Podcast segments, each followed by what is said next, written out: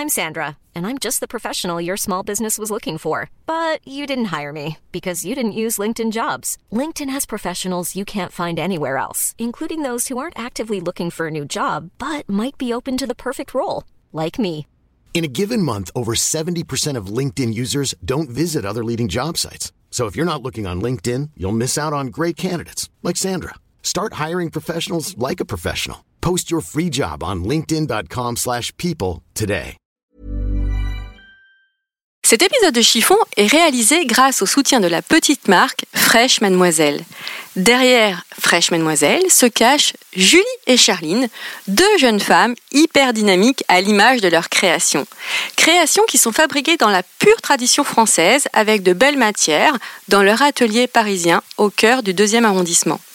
Leur philosophie Les vêtements Fresh Mademoiselle habillent les femmes sans entrave et sans diktat.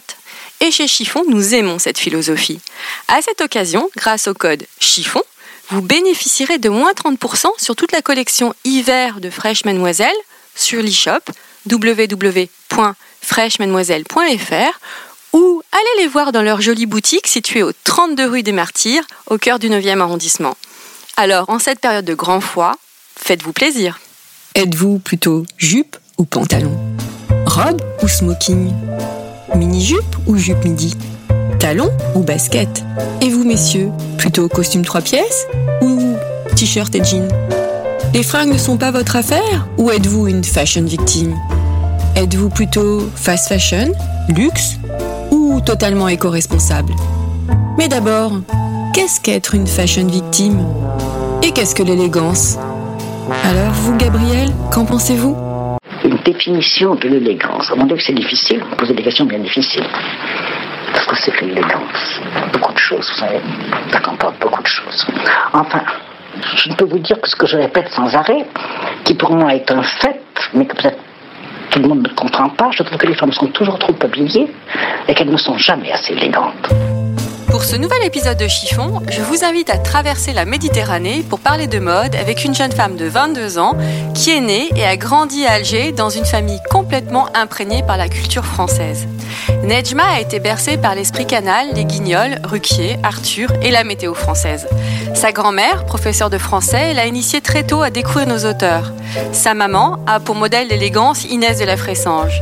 Nejma a quitté la ville blanche et sa famille à 17 ans pour étudier les lettres à Paris.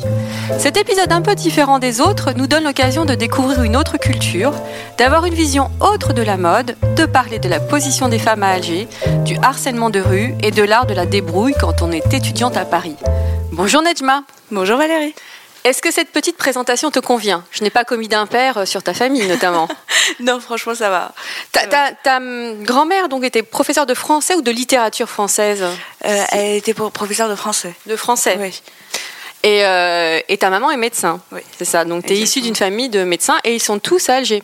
En fait, Euh, oui, euh, toute ma famille à Alger, oui. Euh, toi, tu es étudiante euh, à Paris. Oui. Qu'est-ce que tu étudies?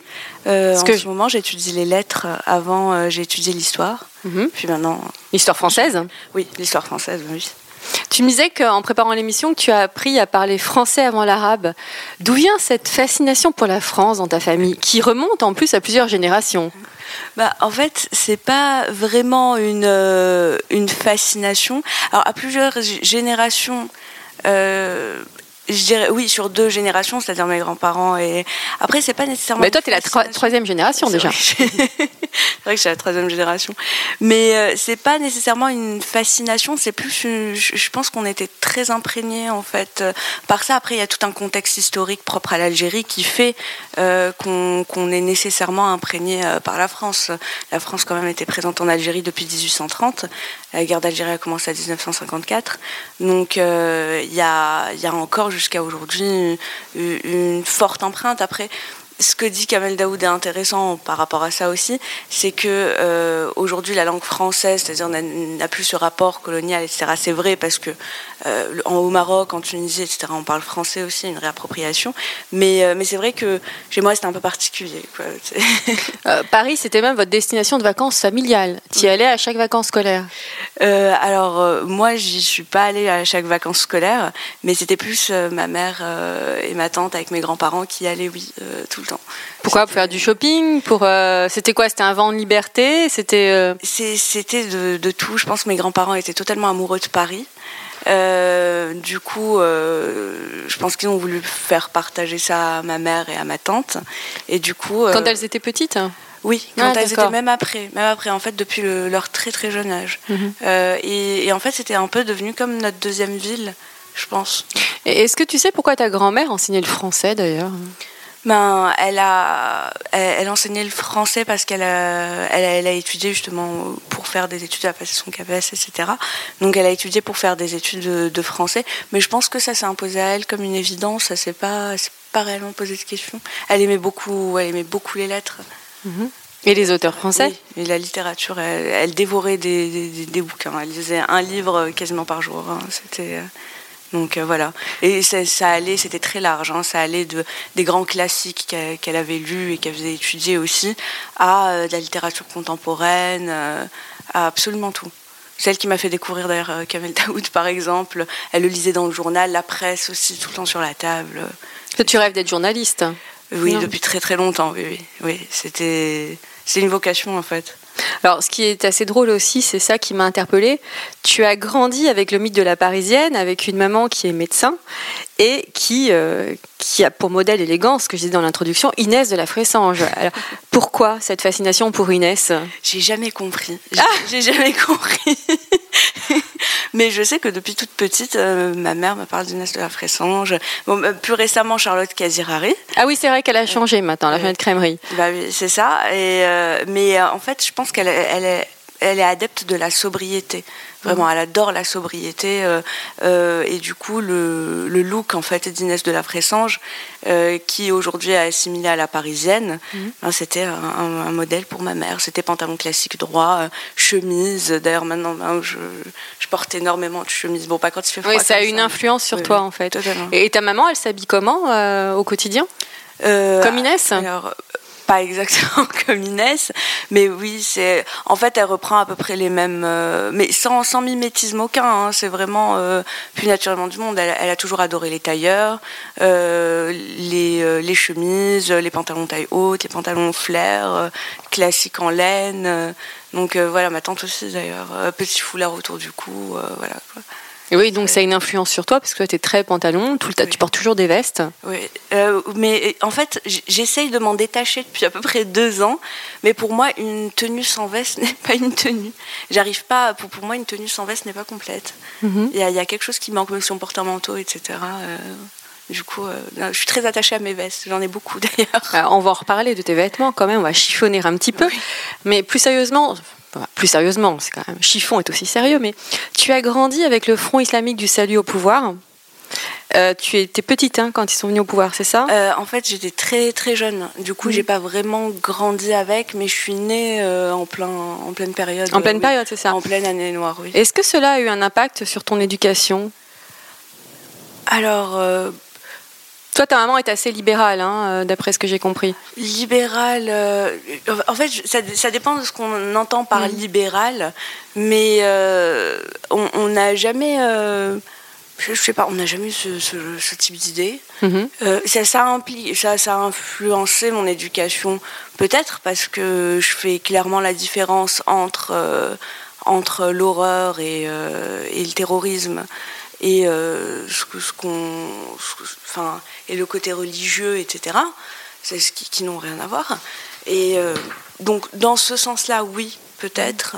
Mais euh, après, après ça, laisse des séquelles, mais je pense que ça laisse des ça, ça va pas laisser de séquelles à moi parce que j'ai pas vécu cette époque-là, mais je pense que ça a grandement impacté le pays. Tu avais quel âge quand Bouteflika est venu au pouvoir? Quand Bouteflika Après. est pouvoir, oh, je sais pas, j'étais très jeune. Encore très jeune. Donc c'est plus ta maman qui pourrait répondre à cette question. Oui, exactement. Elle, est-ce que, est-ce que tu sais si ça a eu un comportement, euh, enfin pas un comportement, mais une influence sur sa vie en fait de femme? Euh, bah, je pense que ça a eu une influence, oui, sûrement sur sa vie, mais sur la vie de, toutes les femmes, parce que et de, tous les hommes aussi. Euh, les femmes, parce que c'est, c'est, l'Algérie a été un des premiers pays à vivre le terrorisme.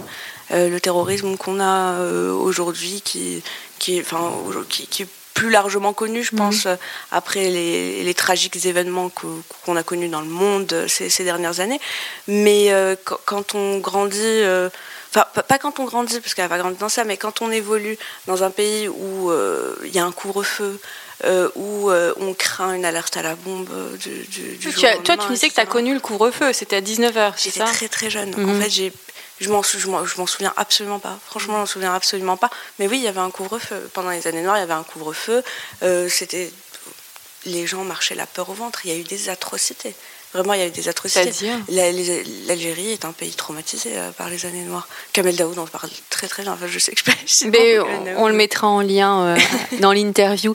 Mais tu, la peur au ventre de, des attentats. oui, la peur au ventre des attentats, ça pouvait survenir d'un moment à l'autre on ne savait pas où, on ne savait pas comment.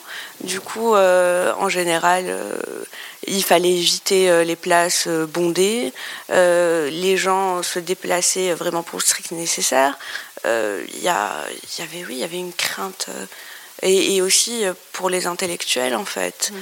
Parce que la première cible des terroristes, ça a été les intellectuels. Donc les médecins, les journalistes, il y a beaucoup de, de journalistes qui sont décédés en Algérie, qui ont été tués, qui ont été assassinés. Donc euh, oui, ça, ça traumatise. Toi, ta maman a choisi de rester par contre Oui, euh, dans les années 90 mm. oui, oui, oui. Mais je pense que la, la, la question s'est jamais vraiment posée. Je pense, enfin, on n'en a jamais parlé. C'est en sens ça que je disais qu'elle était plutôt libérale en fait. Euh, quand tu parlais du harcèlement de rue, elle, elle rétorque direct si jamais on vous fait une remarque. alors, on va y venir quand, au harcèlement Quand on m'attaque, moi, oui, je pense qu'elle rétorquerait quand on mm. est ensemble. Mais après, c'est tellement. En fait, c'est vraiment un phénomène. Euh, bon, ça touche tout le monde, on le voit aujourd'hui, il y a le mouvement MeToo, etc. Mhm. Mais euh, en Algérie, je pense que oui, c'est beaucoup plus présent. oui, tu me disais que ça, t'agaçait vraiment dans la rue, en ah fait. oui, mais c'est horrible. Et, les aussi bien, euh, ce qui m'a marqué dans ce que tu m'as raconté, c'est aussi bien des petits garçons que des ados que des, adultes, en fait. Oui, oui, oui, oui. Mais c'est vraiment, c'est vraiment tous les âges, en fait. C'est, on se fait accoster à tous les coins de rue. Euh, on se fait accoster de, manière très désagréable, c'est absolument pas galant. C'est moi, c'est de l'agression verbale. Et euh, oui, c'est. Qu'est-ce que tu entends par agression verbale ah, ah, euh, Agression verbale, c'est, enfin, quand, quand, je, suis désolée, mais on n'est pas des chiens, on n'est pas des animaux. Alors, ça va 30 secondes. Mm-hmm. Vraiment, ça va 30 secondes. Donc, c'est et parfois quand on, quand on, quand on les ignore bah, on a des personnes qui finissent par nous insulter, on a des regards insistants, des regards pervers, on en a marre. Est-ce que ces mecs-là accostent plutôt les femmes qui sont sans foulard ou, euh, toutes les femmes? Toutes les femmes, franchement absolument toutes les femmes. C'est-à-dire que le fait de porter un voile ou pas n'a strictement aucun impact sur eux. Hein. Euh, c'est systématique, vraiment systématique. Pourquoi? Parce que la femme est considérée comme inférieure en Algérie? Euh, par certaines personnes, oui. Par certaines personnes, euh, très certainement même. Mais, euh, mais après, c'est très difficile. En fait, d'une certaine manière, oui. Enfin, ça pèse énormément sur le, regard des hommes pèse sur les femmes. Moi, je trouve, je suis une femme quand je me balade dans les rues, ça pèse sur moi. et aussi, le, la femme, alors n'est pas considérée. Alors attends, faut que je... comme un. Réfléchis, tu peux réfléchir. Parce que il euh, ne faut, pas croire non plus qu'on empêche les femmes de sortir, etc. Absolument pas. Euh, les, les, personnes, enfin les, les, femmes sortent le plus normalement du monde. Oui, tu disais qu'il y avait des. Il y a, il y a des personnes, attention, ça sort dans les cafés, etc. Il n'y a aucun souci. En revanche, euh, il y, y a toujours un regard que je ne saurais pas expliquer, en fait. Mhm. C'est assez perturbant. Moi, oui, euh, la, femme n'est pas, n'a pas le, n'est pas exactement l'égale de l'homme. Mais après, ça, c'est un peu partout. Alors, tu m'as quand même dit que que les femmes ne doivent pas montrer leurs attributs. Il y a certaines choses qui sont considérées comme très sensibles, comme les cheveux, par exemple. Bah, euh, toi, tu as une très très longue chevelure, donc je peux comprendre qu'on se retourne sur toi dans la rue. Bah oui, mais euh, mais c'est pas tant. Après, comme je te disais, il y a des personnes, il y, a des femmes qui portent le voile, comme il y en a qui n'en portent pas, et il y en a qui ont des, cheveux hyper longs, etc. Mais après, il y a toujours, on se retourne tout le temps sur une femme, mhm. tout le temps. Et après, oui, par rapport à leur leurs attributs, c'est-à-dire même si on peut voilà avoir des, des femmes qui, se qui, qui, qui, qui marchent en débardeur, etc. et tout, il n'y a pas de souci. En revanche, il y a des regards insistants. Il y a des regards insistants. Après, c'est très culturel de pas se dénuder c'est vraiment, euh, c'est vraiment C'est un impératif euh, plutôt social ou c'est c'est pas écrit dans les lois? On a le droit de se trimballer en short, en débardeur si on a envie. Oui. C'est pas, c'est pas écrit dans, il y a, y a, rien dans la loi qui dit, faut pas se trimballer en short, en débardeur. Il y a eu euh, néanmoins une, euh, je sais plus, il y avait eu toute une controverse autour d'une jeune fille il y a quelques années qui, qui s'était présentée à un examen, je pense à l'université en jupe, un peu courte et elle avait eu des soucis. Mais après, c'est vraiment dans la loi, c'est pas écrit. Euh, en revanche, ça sera très social. C'est-à-dire, euh, tout ça n'est pas, euh, n'est pas accepté socialement. Mais après, ça, ça, remonte à une tradition. Enfin, c'est vraiment, c'est vraiment ancré dans la tradition sociale. Alors toi, quand tu rentres à Alger, tu m'as dit que tu ne t'habillais pas comme à Paris. Alors ça dépend par rapport à certains, certains, comment ça s'appelle? Ça dépend des vêtements en fait que je porte. Par exemple, à Alger, je préfère pas porter de jupe. Du tout euh, Non, pas du tout. Du tout, du tout. À moins que ce soit une jupe très longue. Mhm. Mais euh, j'ai jamais été euh, jupe longue. Mais même en plein été, pas de jupe Moi, non. Moi, je préfère pas. Après, il y, a des filles qui portent des jupes, etc. Mais ça sera jamais.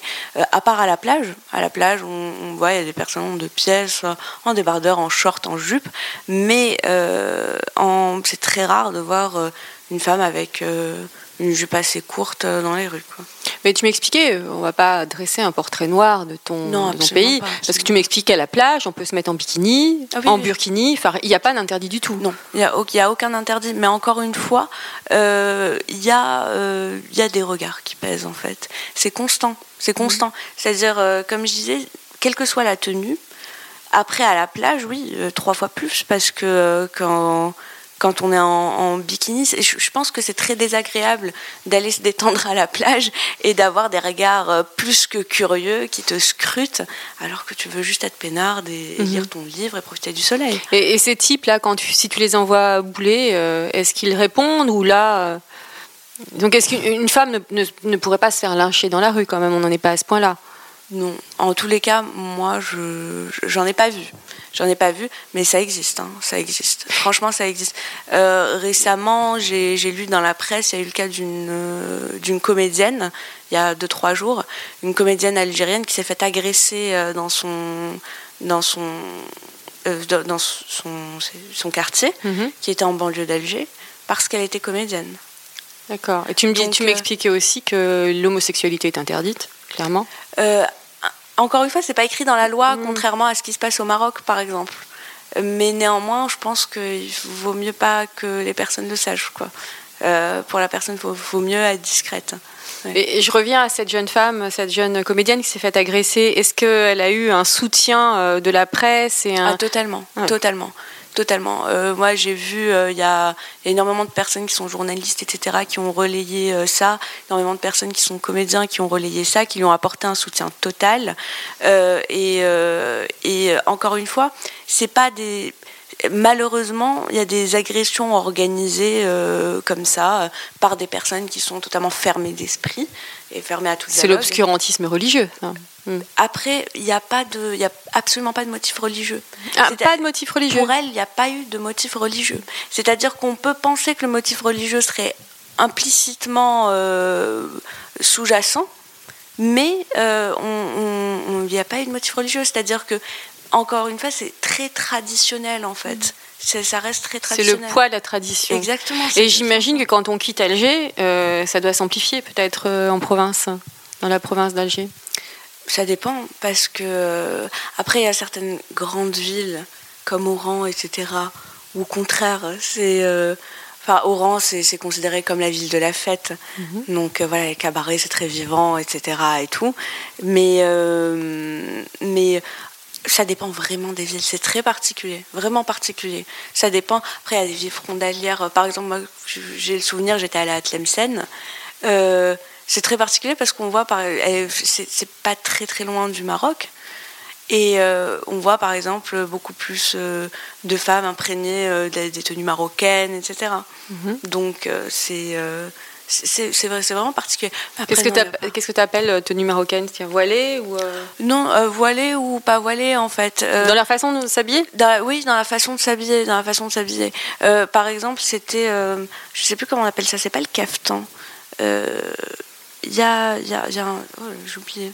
Il y a, y a, une autre tenue qui n'est pas le caftan.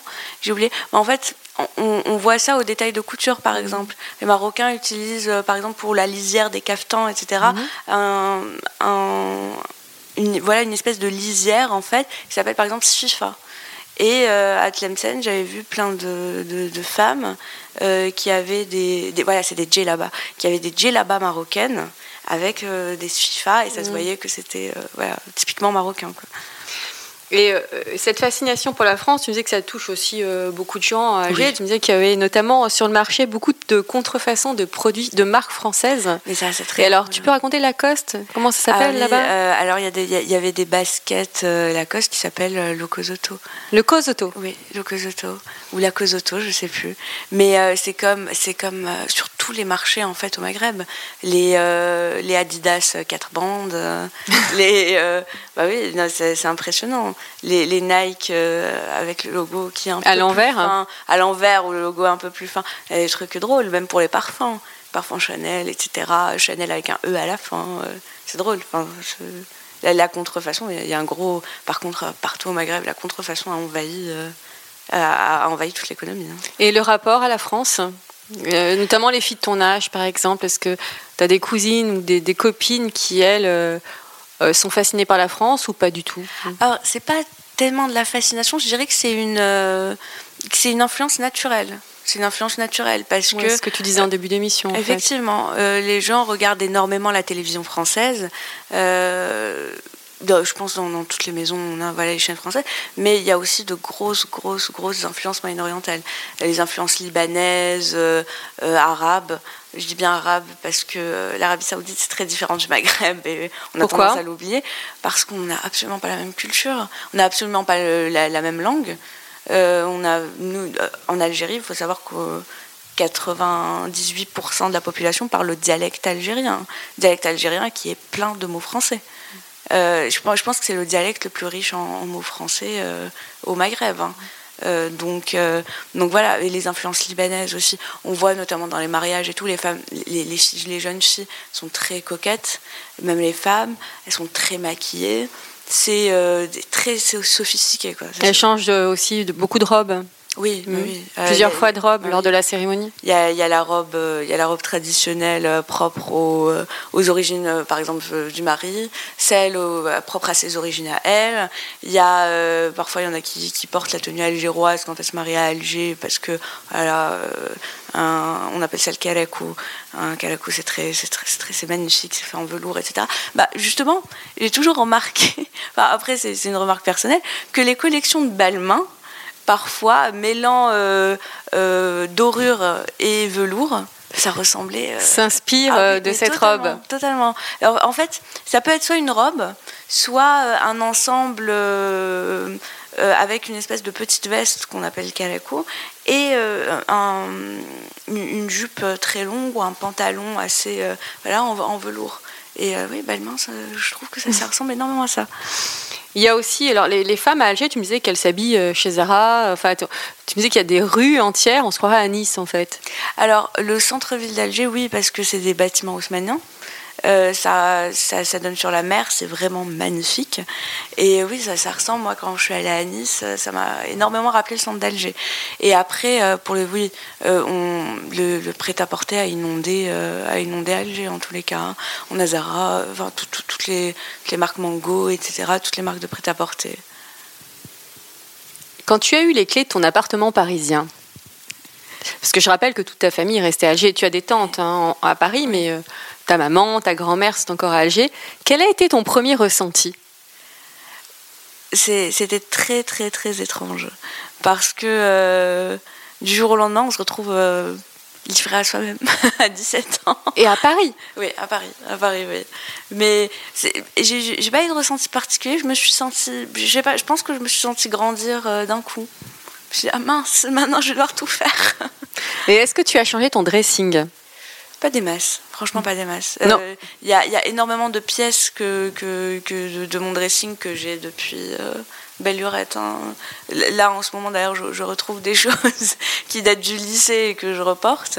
Mais, euh, mais après oui, j'ai fait, je fais énormément de Entre temps oui, j'ai fait énormément de shopping. J'ai j'ai peut-être changé mon, mon look. Donc, tu, tu collectionnes les vestes. Oui, totalement. Alors, tu as changé ton look, c'est-à-dire que tu as acheté des vestes ou alors ça, c'est euh, Euh, ton ADN Euh, les, non, les vestes, je les ai- j'en ai, toujours eu. Ça, ça a toujours été les, vestes classiques, ça a toujours été mon, mon ADN. Oui, mais après, ce que j'ai acheté, en, en fait, j'ai changé, j'ai changé, disons, les combinaisons de vêtements. C'est-à-dire qu'avant, j'étais plus jean. Maintenant, certes, je porte des jeans, mais j'ai beaucoup plus de pantalons euh, cigarettes, pantalons taille haute, etc. Euh, C'est l'influence de ta maman, là, peut-être Totalement, totalement. Je, je plaide coupable. Mais euh, aussi, qu'est-ce que j'ai changé? Disons, j'ai classicisé, en guillemets, je sais pas si, je sais pas si dit. Ta garde-robe. Oui, ma garde-robe. ouais. Alors, tu as un style classique, Ouais. Mais tu es quand même passionné par le rap. Mais Totalement, totalement. Mais fasciné, fasciné. Le, le, le ra- franchement, euh, j'ai fait euh, mon premier mémoire, j'ai fait sur euh, le journalisme avec Kamel Daoud. Le second, je parle du numérique qui envahit la littérature. Si je pouvais vraiment faire un mémoire sur le rap, je pense que ça serait mon, mon rêve. tout en étant habillé hyper classique. Ah, totalement. Et quand tu vas à un concert de rap, parce que je sais que tu y vas, tu t'habilles comment? Est-ce que tu t'adaptes ou euh, Pas du tout. Pas du tout. Tu restes toi-même? Oui, oui, oui. Est-ce que tu suis la mode? Oui. Euh, alors, je suis la mode pas euh, dans, dans mes, dans, mes habitudes vestimentaires, mais oui, je, je me tiens au courant de, de, de ce qui se passe. La- Après, par passion, parce que j'ai toujours dessiné, j'ai toujours croqué. Euh, moi, je voulais être styliste à la base. Donc, euh, Pourquoi tu n'as pas continué dans cette voie? Euh, parce que en fait, quand on grandit, on se rend compte que c'est pas, euh, c'est- très compliqué en fait de, travailler dans la mode, surtout parce que il n'y a pas de. Après, dans les lettres, j'ai découvert bien plus tard que c'était pareil, mais il n'y a pas d'avenir stable. Et euh, quand on veut être indépendante et avoir un métier entre guillemets stable qui assure des rentrées d'argent, c'est pas pas évident tout de suite en plus, la mode parisienne, c'est quand même le règne de l'entre-soi, Oui. comme le journalisme aussi. Ça, Totalement. ça, on en avait parlé. Et toi, tu détestes cet esprit communautaire, justement. J'aime pas, j'aime pas du tout. J'aime pas du tout. Euh, je pense que énormément de. Après, avec le recul, je vois que ça s'applique aussi au monde de l'entreprise, etc. Mais euh, la mode et le journalisme, je pense qu'il y a un énorme problème parce que les personnes qui travaillent dans ça ne se rendent pas compte euh, qu'à force, ils parlent plus à, à une audience, ils parlent plus à un public, ils parlent à, d'autres journalistes, ils parlent à d'autres spécialistes du domaine, ce qui exclut totalement la personne curieuse qui aimerait s'informer, etc. Il y a certains papiers, on va pas se mentir, il y a certains papiers de Vogue, à moins euh, d'avoir fait six ans de photographie, c'est très compliqué pour euh, une personne lambda qui se dit ah j'ai envie de, de lire un papier sur la photographie de mode ou euh, de, de voir euh, comment tel journaliste a décodé le dernier défilé Balmain ou le dernier chez Gucci, c'est hyper compliqué. Dès que tu es arrivé, là, tu m'as parlé du défilé Jacques Mus. Oui. Alors, qu'est-ce qui t'a marqué dans ce défilé-là Ah, bah, c'était la musique. C'était, euh, bah, il y avait du Yarayeh, de qui, qui est une chanson très très connue qui a été reprise par un de trois soleils, euh, Khaled Fodel et Rachita. Mhm. Et euh, et il y avait euh, une chanson aussi Dana Dana, qui, enfin il y avait que du rail. Mais je j'ai pas compris. Ah. J'ai absolument pas compris. Du coup, j'ai vu ça euh, en story sur Instagram. J'étais là, je me suis dit, mais mon Dieu. mais euh, j'ai pas compris aussi le, le- le lien avec la collection de Jack Mus. Mhm. C'est bon. Après, moi, je personnellement, je suis pas fan du tout. Après, c'est personnel, mais j'ai pas compris le lien. J'aimerais bien. Mais lui euh, est fan du Maroc euh, juste avant, après les défilés, il va tout le temps au Maroc, etc. Mais je sais pas s'il fait la, la distinction. Entre le Maroc et l'Algérie. Entre le Maroc et l'Algérie, entre le Maghreb et le Maroc. Donc, euh, donc voilà, ça m'a beaucoup fait rire. Alors, toi, tu te confrontes à autre chose, le coût de la vie parisienne. Oui, tu pratiques l'art de la débrouille étudiante. ah, tout à fait. Euh, Peux-tu nous parler de tes bons plans? Tu m'as parlé de deux ou trois boutiques qui avaient l'air intéressantes et qui pourraient intéresser les auditeurs. Totalement. Euh, alors, il faut savoir qu'il n'y a pas, a pas nécessité d'acheter du neuf pour être bien habillé. Il n'y a pas nécessité d'acheter des pièces à 300 euros pour être bien habillé. Euh, il faut apprendre à, à, trouver, en fait, à chercher, à, devenir des, des, petits chercheurs d'or, des petits chercheurs de trésors. Et euh, il y a la boutique, la, j'ai oublié, j'ai oublié le nom. Il y a les friperies. Il y a euh, des boutiques solidaires aussi. Voilà, c'est la boutique solidaire exactement qui est du côté d'Oberkampf et euh, qui, qui, propose une sélection d'articles. Ce qui est bien, c'est que euh, par rapport à la friperie, les vêtements sont nettoyés, pressingés, etc. C'est nickel. ça coûte beaucoup moins cher. On peut trouver des pièces qu'on trouve nulle part ailleurs. ça va du Zara H&M à euh, bah, qu'est-ce qu'on peut trouver? Qu'est-ce que j'avais trouvé là-bas? J'avais trouvé des, euh, on trouve du Prada, du Chloé, etc. Euh, c'est des pièces à 20 euros. Parce que tu n'es pas du tout une fashion addict finalement, ni une fashion victime.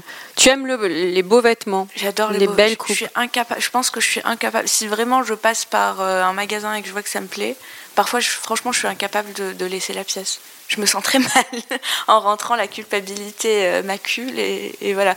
Mais non, pour être une fashion victime, pour aller dévaliser le BHV, non, pas du tout, pas du tout. Ça t'intéresse pas ou tu trouves ça ridicule? Euh, Avant, je, je, le faisais. Maintenant, je trouve ça ridicule parce que euh, au fur et à mesure, je pense que quand on aime les vêtements, c'est important de se renseigner sur ce qu'on achète. C'est important de se renseigner sur la qualité. La qualité n'a rien à voir avec le prix la qualité à avoir avec la matière, la qualité à avoir avec les finitions, avec la couture. Et euh, les personnes ont tendance à oublier ça. C'est-à-dire qu'on se retrouve à, acheter des pièces chez Claudie Pierlot Co. Euh, des, chemises en synthétique à 100 euros. C'est indécent. Voire plus Voire plus, ah, totalement. C'est indécent déjà pour les personnes qui les fabriquent parce qu'elles euh, sont payées un euro de la journée. Et c'est des gens qui vivent dans une misère totale. et une misère que malheureusement on entretient sans réellement le savoir, parce qu'il y a beaucoup de personnes qui ne sont absolument pas au courant de ça. Et euh, deuxièmement, parce que les meilleures pièces, les pièces qu'on trouvera jamais sur le marché, c'est des pièces qui ont été créées avant et euh, dans des matières magnifiques.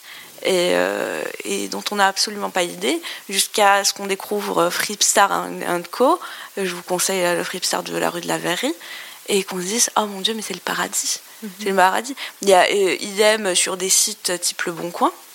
Il y a des personnes qui vendent.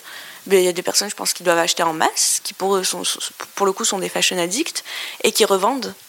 Et qui revendent, mais des trucs qui n'ont jamais été portés. toi, tu as une paire de lunettes de soleil Saint-Laurent que tu as payé 30 euros. 30 euros. Maintenant que tu es à Paris, que penses-tu du mythe de la Parisienne? Est-ce que tu essayes de raisonner ta maman en lui disant non, mais attends, les Parisiennes, elles s'habitent pas toutes comme Inès de la Fressange? Euh, Je pense qu'elle l'a découvert euh, très attristé. mais euh, mais oui, totalement. Non, c'est ridicule. Le mythe de la Parisienne est vraiment, est vraiment ridicule. faut arrêter de. Les, les Parisiennes, c'est des personnes qui courent partout toute la journée. Donc les talons aiguilles, il faut oublier. Euh, c'est des personnes qui se prennent le vent, la pluie. Euh, je sais pas, moi je prends pas tout le temps mon parapluie, mais arrivé d'arriver chez moi trempé. Euh, donc hein, je vais pas me balader en marinière et en, en trench coat. Je pense que ce serait un peu bête. je mange pas du pain tout le temps. c'est pas mon, c'est pas mon kiff. Alors que, alors que je viens d'Algérie où le pain est posé à chaque repas. donc voilà. Mais, euh, mais non, il faut, vraiment arrêter. Il faut, faut, arrêter parce qu'on entretient un mythe qui n'existe pas. Et c'est inconsciemment, on, alors qu'on vend du rêve euh, à l'étranger, disons que ça sert, je sais pas, pour l'industrie française, etc., c'est vraiment excellent parce que c'est bien.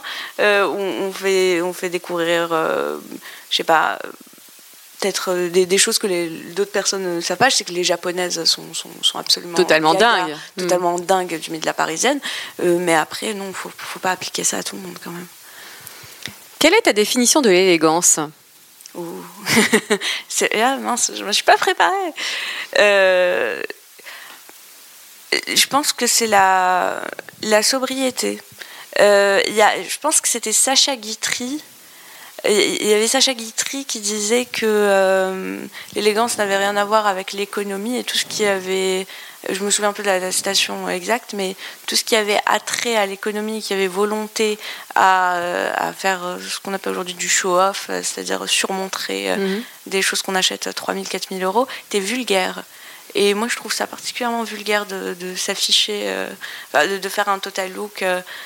pas, pas justement qui, qui n'a aucune visée esthétique, mais qui a visé à dire Moi, je m'habille chez Chanel. C'est totalement absurde. Totalement absurde. Moi, pour moi, c'est vraiment la sobriété. Où te vois-tu dans 20 ans?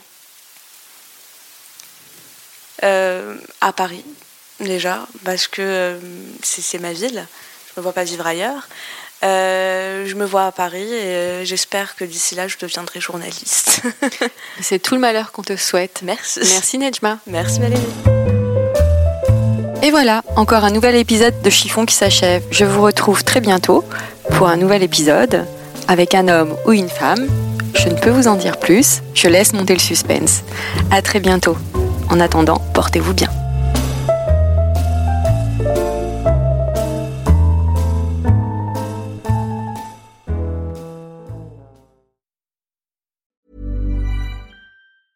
Hi, I'm Daniel, founder of Pretty Litter. Did you know cats tend to hide symptoms of sickness and pain? I learned this the hard way after losing my cat, Gingy. So I created Pretty Litter, a health monitoring litter that helps detect early signs of illness by changing colors, saving you money and potentially your cat's life. Pretty Litter is veterinarian developed, and it's the easiest way to keep tabs on your fur baby's health right at home. Go to prettylitter.com and use code ACAST for 20% off your first order and a free cat toy. Terms and conditions apply. See site for details.